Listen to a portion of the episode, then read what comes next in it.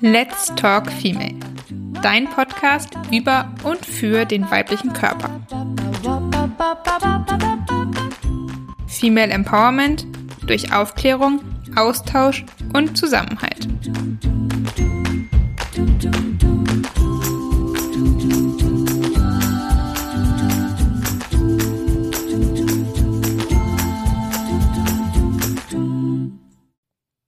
Hallo und herzlich willkommen zu einer neuen Folge von Let's Talk Female.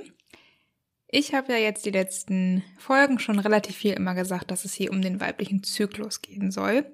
Und genau das ist jetzt das Thema der heutigen Podcast-Folge. Und zwar möchte ich dir gerne die vier Phasen des weiblichen Zyklus und die ähm, ja, tätigen Hormone vorstellen. Ich wünsche dir ganz, ganz viel Spaß dabei. Bevor ich dir jetzt die vier Phasen des weiblichen Zyklus erkläre, möchte ich einmal ganz kurz auf die Hauptdarsteller, also die Hormone eingehen. Und zwar gibt es zwei verschiedene Arten von Hormonen, die am weiblichen Zyklus hauptsächlich am Werk sind. Und zwar unterscheidet man zwischen Steuerungshormonen und den Sexualhormonen. Die Steuerungshormone sind Hormone, die vom Gehirn ausgesendet werden die haben zum Beispiel die Aufgabe, die Follikel in den Eierstöcken heranreifen zu lassen und den Eisprung auszulösen. Und diese beiden Hormone, die aus dem Gehirn gesendet werden, die heißen einmal follikelstimulierendes Hormon oder auch kurz FSH, ein etwas äh, komplizierter Name, und luteinisierendes Hormon, kurz LH.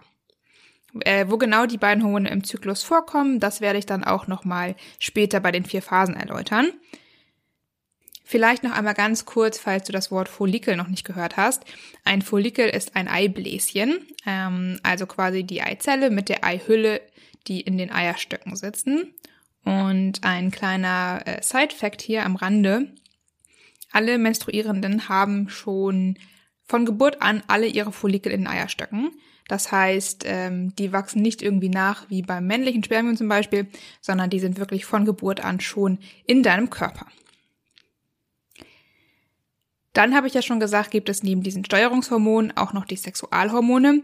Die hast du bestimmt schon mal eher gehört. Die weiblichen Sexualhormone sind die Östrogene und das Progesteron.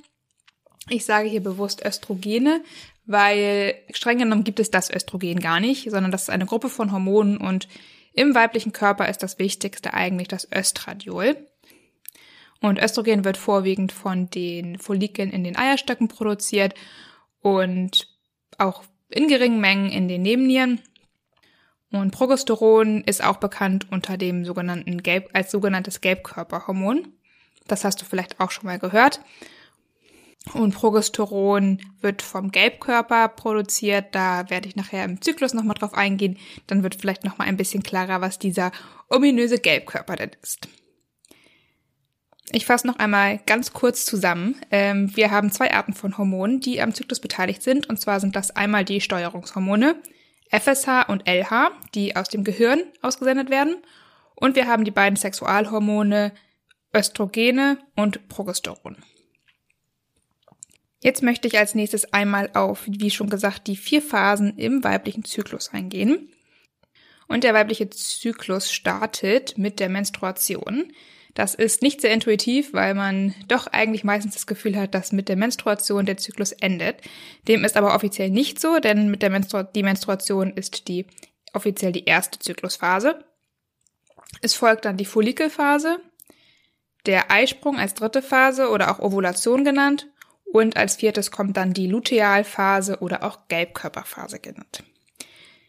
Ich werde jetzt versuchen, dir im nächsten Schritt einmal jede Phase ein bisschen näher zu bringen. Ich hoffe, dass ich das hier verbal äh, hinbekomme, weil es doch etwas schwierig sein kann, vielleicht das in Worte zu fassen und dem zu folgen. Falls du also am Ende noch Fragen hast oder dir nicht ganz sicher bist, schau gerne auch mal auf meinem Instagram-Profil vorbei, weil da kann ich das Ganze natürlich ein bisschen besser noch mit Bildern untermalen. Mm, genau, aber dann würde ich jetzt sagen, starte ich einfach mal mit der ersten Phase, die, wie gesagt, die Menstruation ist.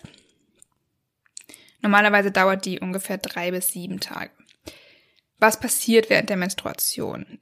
Das, was man natürlich offensichtlich sieht, ist, dass man Blut verliert. Dieses Blut besteht zum einen aus ähm, Gebärmutterschleimhaut, die eben zu Beginn des Zyklus wieder abgestoßen wird. Das ist die Gebärmutterschleimhaut, die während des letzten Zyklus aufgebaut wurde. Dann ist da eben auch Blut mit dabei, ähm, gewisse Sekrete und auch die abgestorbene Eizelle, die nicht befruchtet wurde. Während der Menstruation sind die Sexualhormone, also die Östrogene und das Progesteron auf dem niedrigsten Level.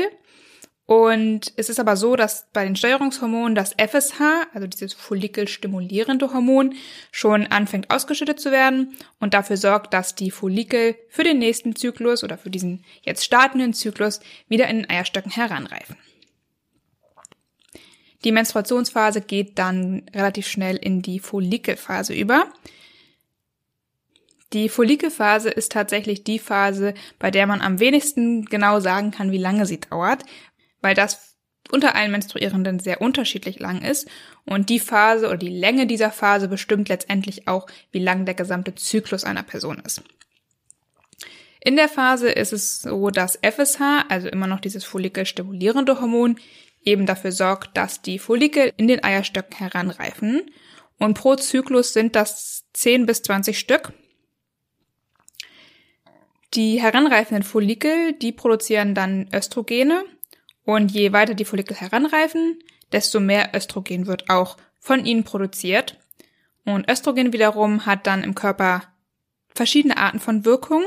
Zum einen sorgt es dafür, dass der Zervixschleim flüssiger wird und auch mehr wird. Ich sage gleich nochmal, was Zervixschleim ist, falls du das äh, noch nicht gehört hast. Und zum anderen sorgt es dafür, dass die Gebärmutterschleimhaut sich aufbaut und der Gebärmuttermund sich langsam öffnet. Der Gebärmuttermund ist ja der Übergang von Gebärmutter in die Vagina und eben das Stück, wo nachher die Spermien eindringen müssten, wenn man eben schwanger werden möchte.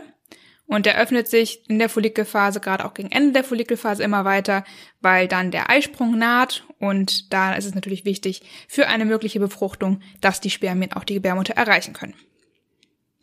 Jetzt habe ich eben schon gesagt, dass ich nochmal ganz kurz auf Zervixschleim eingehen möchte.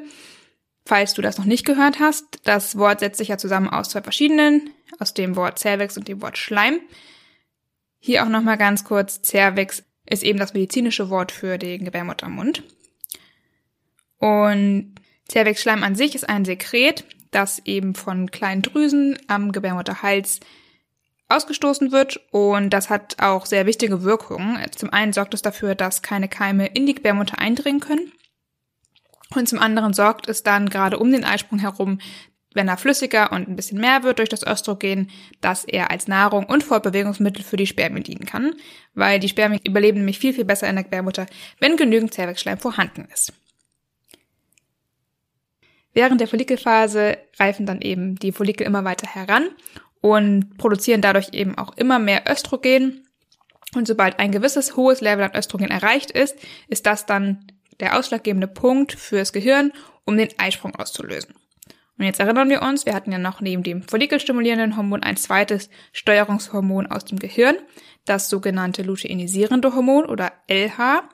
Und das ist das, was jetzt ausgestoßen wird aus dem Gehirn und als Signal dient, ähm, das den Eisprung auslöst. Jetzt hatten wir ja auch gesagt, in der zweiten Phase reifen ungefähr 10 bis 20 Follikel heran. Die springen natürlich jetzt nicht alle. Ähm, es springt nur dies am weitesten herangereifte Follikel. In den meisten Fällen, es kann natürlich in seltenen Fällen auch sein, dass zwei ähm, Follikel springen. Das ist dann zum Beispiel ein Grund, warum Zwillinge entstehen können. Die restlichen von den 10, 20 Follikeln, die nicht springen, gehen dann zugrunde. Und der gesprungene Follikel oder die Eizelle in diesem Follikel ist dann nach Eisprung nur für 12 bis 18 Stunden befruchtbar.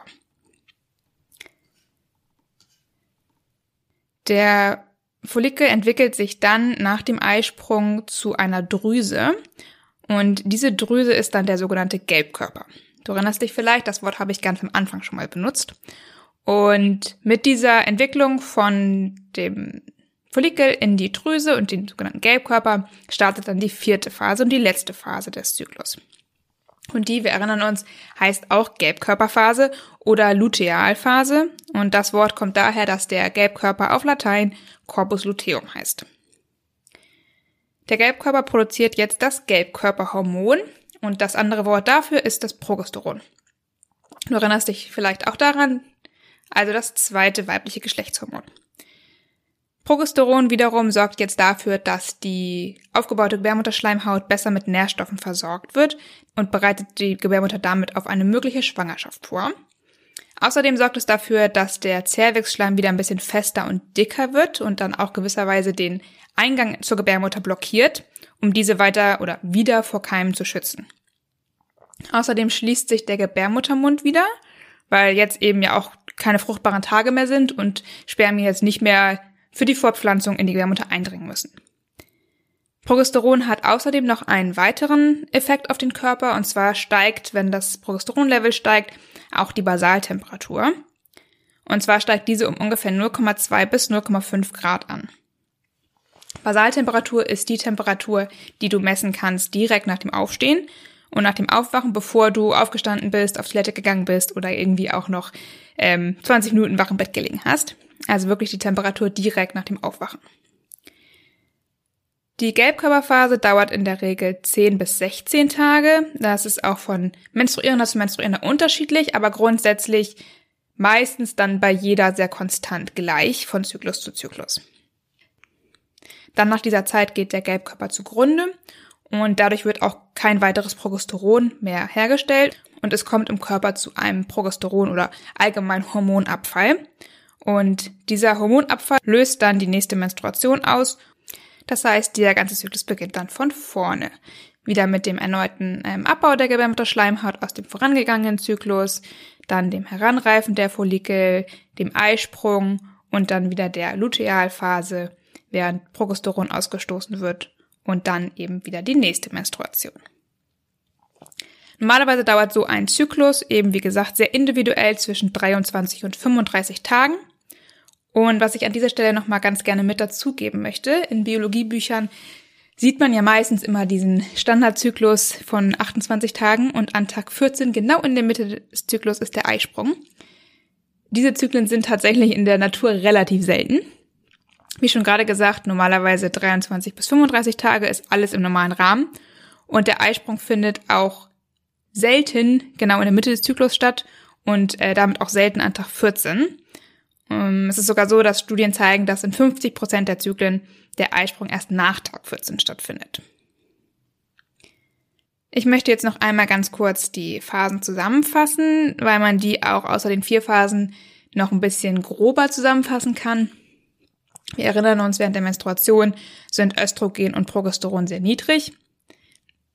Dann während der zweiten Phase, der Follikelphase und dem Eisprung ist Östrogen das dominierende Hormon. Und in der vierten Phase, in der Gelbkörperphase, ist dann Progesteron das dominierende Hormon.